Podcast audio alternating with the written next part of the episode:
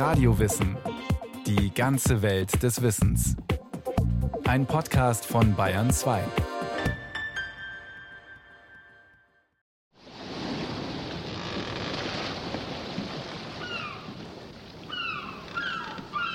Das Jahr 2000. Der Österreicher Andreas Lackner ist mit zwei anderen jungen Matrosen auf einem Segelschulschiff über den Atlantik unterwegs.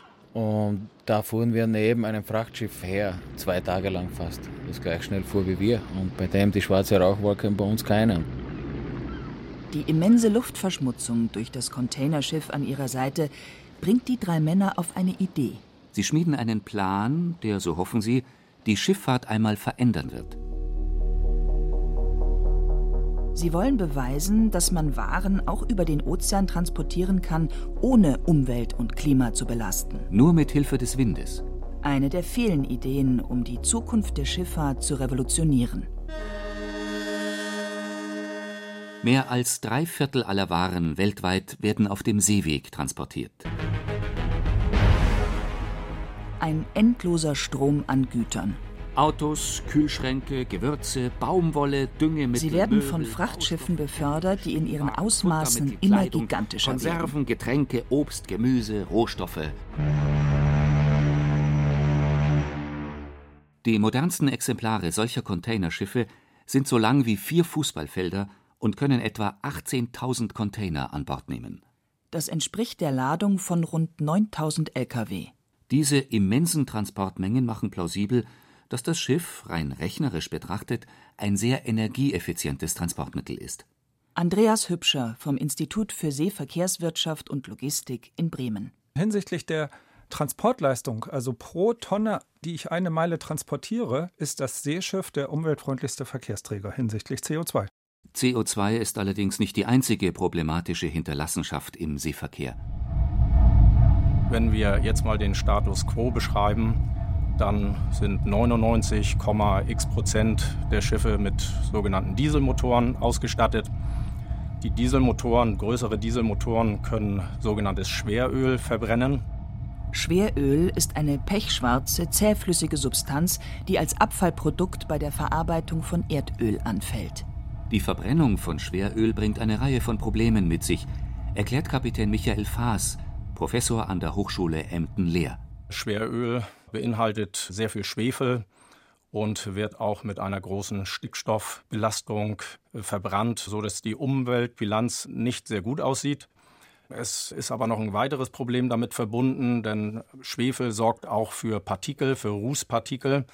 Und die sind natürlich sehr gesundheitsschädlich. Und hier gibt es diverse Studien über die gesundheitlichen Folgen. Es ist sogar die Rede davon, dass die Sterblichkeit in den Küstenregionen aufgrund dieser Emissionen höher ist. Was auf hoher See und damit weit weg von der Wahrnehmung der Öffentlichkeit derzeit noch erlaubt ist, wäre an Land undenkbar, meint der Umweltpionier und frühere Greenpeace-Aktivist Andreas Lackner. Das ist reiner Sondermüll, der auf hoher See verbrannt wird. Eine wahnsinnige Menge, wenn man von 90.000 kommerziellen Schiffen auf den Weltmeeren ausgeht. Wobei ein Liter Schweröl 3500 Mal so giftig ist für die Atmosphäre wie, äh, wie normaler Diesel. Und solche Schiffe zwischen 100 und 500.000 Liter am Tag brauchen.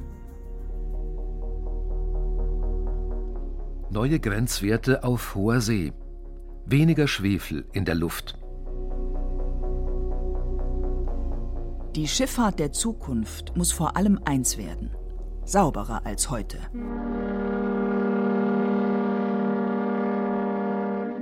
Seit 2015 darf im Schiffsverkehr in sogenannten SECA-Gebieten, Das sind ausgewählte Zonen wie die Ostsee und die Nordsee, nur noch Treibstoff eingesetzt werden, der nicht mehr als 0,1 Prozent Schwefel beinhaltet. Ab 2020 will die internationale Schifffahrtsorganisation IMO den Schwefelausstoß nun auch auf hoher See reduzieren. Ein Paukenschlag für die Branche. Das heißt, ab 2020 im weltweiten Verkehr nur noch 0,5 Prozent Schwefel. Aber im Vergleich zum Tankstellendiesel haben wir hier den Faktor 500. Da ist natürlich doch noch eine ganze Menge Schwefel enthalten. Auch wenn dann der Umweltschutz auf den Weltmeeren dem im Straßenverkehr immer noch gewaltig hinterherhinkt. Die neue Verordnung zwingt Schiffseigner, sich massiv umzustellen. Nun haben sie die Wahl. Entweder ganz auf das billige Schweröl zu verzichten und auf hochwertigeren Dieselkraftstoff umzusteigen. Der wird natürlich dann teurer sein. Das ist durchaus ein Preisaufschlag von 50, 60 Prozent. Oder die andere Möglichkeit für den Reeder, weiterhin auf Schweröl setzen und es reinwaschen. Mit Hilfe aufwendiger Filtertechnologie, sogenannte Scrubber-Schwefelwaschanlagen. Michael Faas von der Hochschule Emden-Lehr. Da gibt es verschiedene äh, Standards für diese Scrubber. Einige arbeiten mit Wasser, das heißt, es wird im Grunde mit Wasser dann Schwefel aus den Abgasen herausgewaschen. Dann gibt es offene Systeme, da geht dann der Schwefel per Wassereinleitung in das Meer. Ja, da macht man drüber nachdenken, ob das äh, wirklich nachhaltig ist. Es gibt aber dann auch geschlossene Systeme und letztendlich muss der aufgefangene Rückstand, der muss dann an Land entsorgt werden.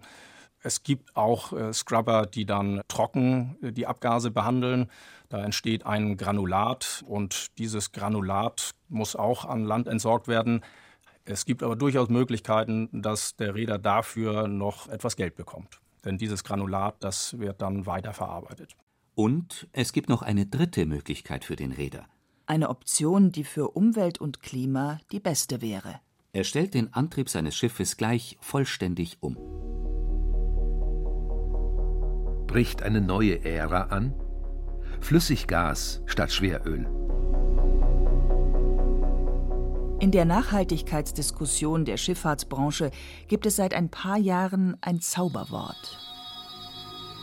LNG, Liquid Natural Gas. Das ist also kühl verflüssigtes Erdgas und das verbrennt äh, wesentlich sauberer als äh, Schweröl. Der Schwefelanteil und auch der Stickoxidanteil, der wird also drastisch gesenkt.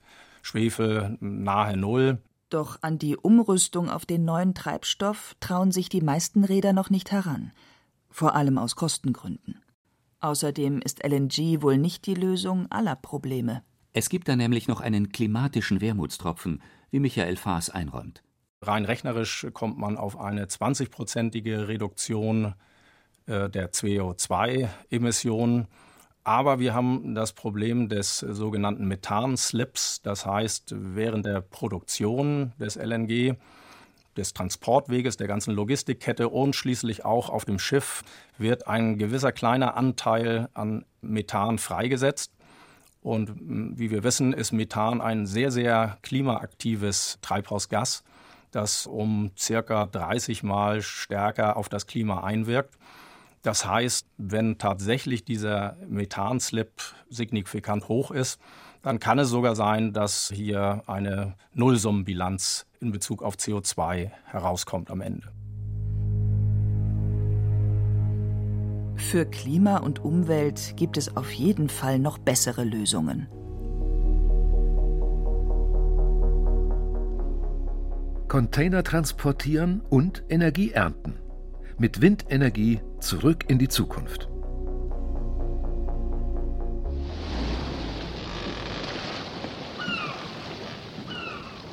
Zurück zum Umweltpionier Andreas Lackner und seinen Mitstreitern. Mitten auf dem Meer schmieden die drei Männer einen Plan.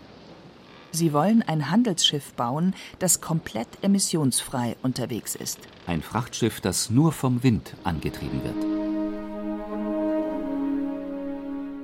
Jahrhundertelang beförderten unsere Vorfahren ihre Waren auf alten Handelsrouten über die Weltmeere, einzig mit der Kraft des Windes. Dann wurde das Erdöl als Treibstoff entdeckt und das alte Wissen nahezu vergessen.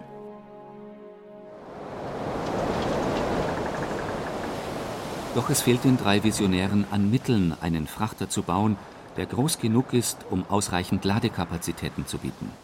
Da stoßen sie auf ein altes Kriegsschiff. Ein ehemaliges Minensuchschiff.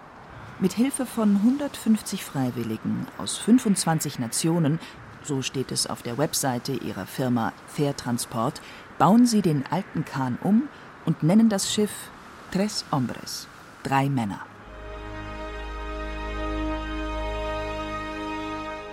Die Tres Hombres ist das schönste Frachtschiff der Welt. Eine 32 Meter lange Brigantine, die nur auf Segel fährt, ohne Motor. Aus Prinzip haben wir das gemacht, um auch nicht die Möglichkeit zu haben, den Motor einzuschalten, weil es eben unser, unser Flaggschiff ist. Auch wenn wir noch auch 80 oder 100 Meter lange Schiffe bauen, die Tres Hombres wird immer das Flaggschiff der neuen äh, segelnden Handelsfahrt sein.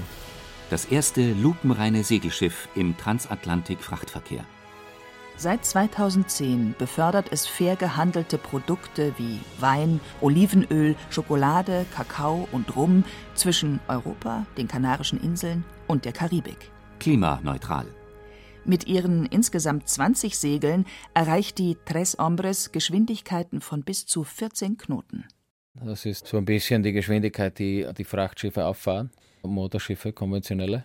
Aber unsere Durchschnittsgeschwindigkeit liegt auf der Hälfte von der der normalen Schifffahrt. Mit den herkömmlichen Transportschiffen zu konkurrieren, ist schon allein deshalb ein hartes Brot. Zwar braucht die Tres Hombres keinen Treibstoff, doch anhaltende Flauten ohne Motor zu meistern und das wechselhafte Wetter über dem Atlantik verlangen der Crew viel Können ab. Wir haben eine Wettervorhersage, aber du bist mit deinem Schiff nie so schnell, dass du dem Wetter richtig ausweichen kannst. Also du musst mit dem alten Wissen der Seefahrer arbeiten, also in welcher Saison die Winde in welche Richtung wehen, wann man nicht auf dem Ozean sein sollte oder in der Karibik oder in verschiedenen Gegenden, wo Wirbelstürme vorkommen. Lackner ist sich sicher, die Zukunft der Schifffahrt liegt in der Vergangenheit und in der Kombination von altem und neuem Wissen. Auch Michael Sterner, Professor für Energiespeicher und erneuerbare Energie an der Ostbayerischen Technischen Hochschule in Regensburg, setzt auf die Nutzung von Naturkräften. Wenn es nach ihm geht, werden in Zukunft Energieschiffe auf dem Meer kreuzen. Ihre Aufgabe wird es allerdings nicht sein, von A nach B zu fahren, sondern dem Wind hinterher zu jagen und auf hoher See Energie zu ernten. Energie, die an Land dringend benötigt wird. Sterner nennt sie Segelenergie. Einem unserer Studenten ist beim Segeltörn mit einem meiner Professorenkollegen auf einer Insel, ich glaube es war Elba, die Idee gekommen, Mensch, wir könnten doch eigentlich den Wind konstant nutzen, indem dass wir halt Schiffe nehmen, die vom Wind getrieben werden und dann immer dem Wind hinterher fahren. Ja? Also die Stürme vermeiden, die Flauten vermeiden, immer konstant im Wind bleiben. Und dann war die Frage, wie bekommen wir jetzt aus diesem Wind die Energie raus? Und da kam dann eben seine Idee hinzu, dass er gesagt hat, das Schiff bremst ja auch das Wasser etwas ab durch den Reibungswiderstand. Das könnte man doch auch zusätzlich noch nutzen und einfach eine kleine Wasserturbine damit anschrauben und einen Rotor befestigen und damit dann konstant das Schiff abbremsen, aber so, dass es nach wie vor Fahrt aufrechterhält und dann mit diesem Strom, den wir gewonnen haben, konstant eben an Bord des Schiffes Kraftstoffe herstellen, Gas herstellen, die wir dann im Hafen oder in irgendeinem Pipeline-System wieder abgeben.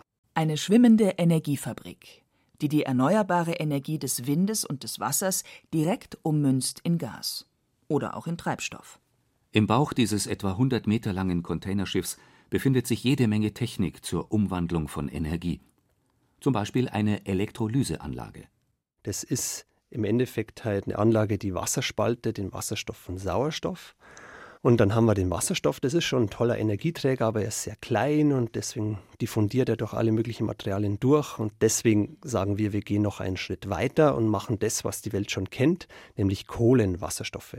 Und für diesen Kohlenwasserstoff brauchen wir dann noch ein Kohlenstoffatom. Das können wir aus der Luft gewinnen, heißt also CO2 oder wir bringen es mit auf dem Schiff.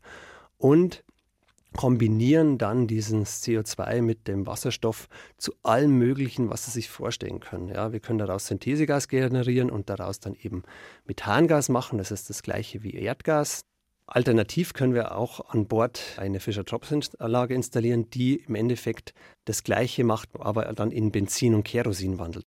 Wer weiß, Vielleicht werden die Segler der Zukunft mit einem vollen Benzinkanister von Bord ihres Energieschiffes gehen und den gerade selbst produzierten Treibstoff in ihr Auto füllen. Angetrieben werden könnte solch ein Energieschiff nicht nur mit herkömmlichen Segeln, sondern mit ausgeklügelten Segelsystemen. Die gar nicht wie Segel aussehen, sondern eher wie große Litfaßsäulen an Deck. sogenannte Flettner-Rotoren. Sie werden zum Beispiel auf dem E-Ship One eingesetzt, einem innovativen Frachtschiff, das Windkraftanlagen transportiert. Flettner-Rotoren funktionieren so. Das ist was, was man vielleicht aus dem Fußball kennt. Wenn ein Fußballer eine Bananenflanke schießt, dann dreht sich ein Fußball in der Luft und er wird durch den äh, Luftstrom angeströmt. Dabei hat eine Eigenrotation und dabei gibt es einen Magnus-Effekt, der im Endeffekt halt eine Kraft auf den Ball ausübt, die anders ist als die Flugrichtung und genau das wird man quasi nutzen. Also der Wind kommt von der Seite und dann fährt das Schiff nach vorne. So kann man sich's vorstellen im 90-Grad-Winkel und das sind so rotierende Zylinder, Litfaßsäulen, die man halt lagert und dann äh, drehen lässt und wenn der Wind dann von der Seite her 90 Grad anströmt, entwickelt sich eine Schubkraft nach vorne und treibt das Schiff an. Auf dem Weg zu mehr Energieeffizienz werden die Schiffe im Laufe der Zeit auch ihr Erscheinungsbild verändern, glaubt Michael Faas von der Hochschule Emden-Lehr. Die Natur, die kennt keine eckigen Formen. Die kennt also wirklich nur abgerundete Formen. Und wenn wir Schiffe betrachten, insbesondere das, was wir über Wasser sehen, das ist doch sehr eckig und kantig. Das heißt, hier ist noch sehr viel Spielraum, um die Schiffe auch über der Wasserfläche sehr viel aerodynamischer zu machen und damit auch den Energieaufwand äh, weiter runterzufahren. Schon länger schauen die Ingenieure der Natur auf die Finger, um zu nutzen, was Pflanzen und Tiere im Lauf der Evolution entwickelt haben. Da gibt es also erste Forschungsergebnisse und äh, auch, äh, sagen wir mal, der Weg zum Produkt ist nicht mehr weit. Äh, zum Beispiel das Imitat der Haifischhaut. Ja, da wird also eine Farbe, ein Anstrich mit ganz kleinen Glassplittern versetzt äh, und damit erzeugt man ähnliche Effekte wie auf der Haifischhaut. Und so kann der Treibstoffverbrauch gesenkt werden.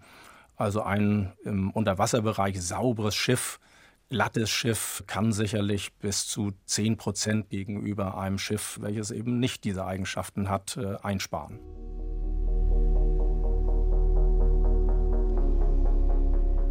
Zukunftsvision 4.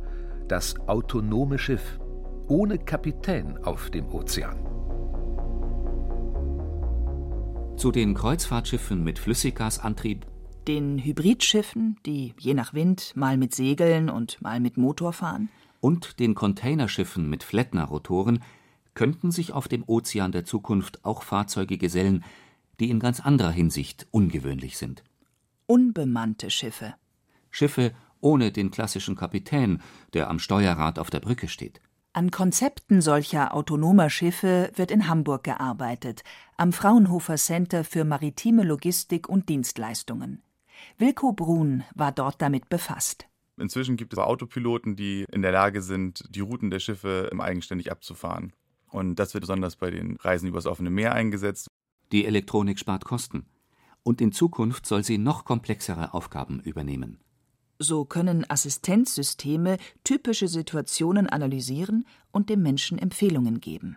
Das heißt, es kann eben sein, aufgrund beispielsweise von Wind- und Wellenbewegungen äh, schaukelt das Schiff eben sehr stark. Es gibt sehr große Belastungskräfte, die auf das Schiff wirken. Und die Empfehlung des, eines Computersystems an den Navigator könnte dann im Prinzip sein, Kurs oder Geschwindigkeit leicht anzupassen, um eben diese Kräfte, die auf das Schiff wirken, zu reduzieren. Oder in einem anderen Beispiel, in einer konkreten potenziellen Kollisionssituation, mehrere Schiffe fahren beispielsweise auf den gleichen Punkt zu, dann gibt es dafür ein ganz klares Regelwerk, wie auch im Straßenverkehr, wer nun was zu tun hat eigentlich, um diese potenzielle Kollision abzuwenden.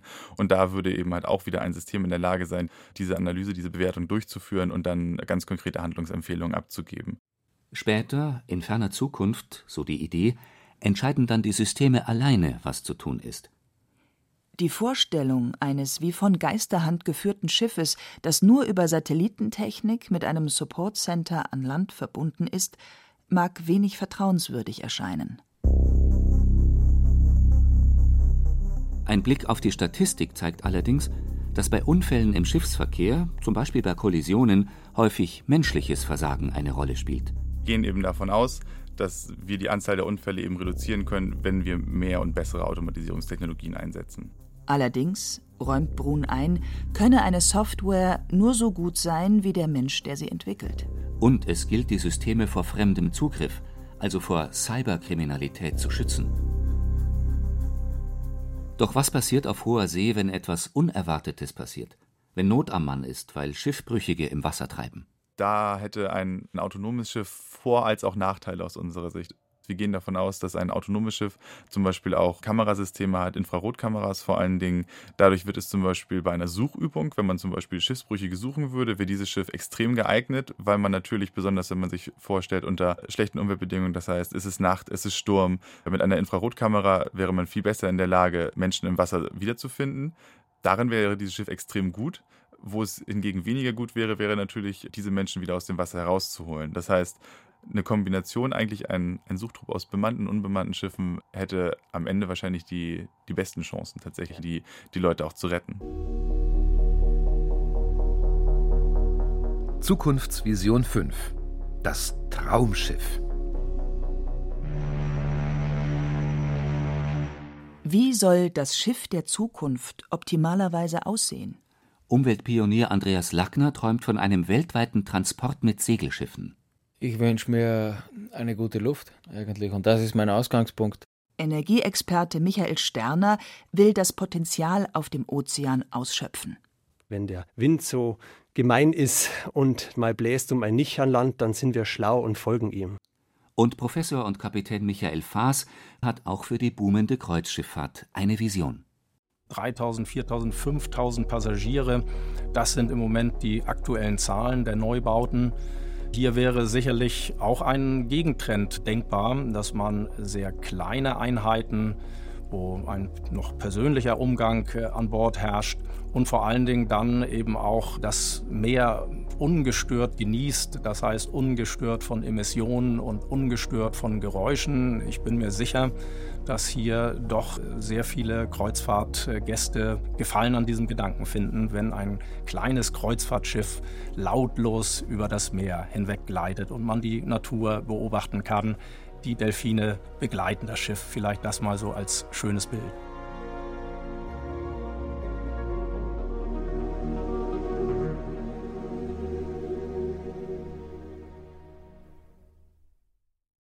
Sie hörten Schiffe der Zukunft ohne Öl und Kapitän auf See von Iska Schregelmann.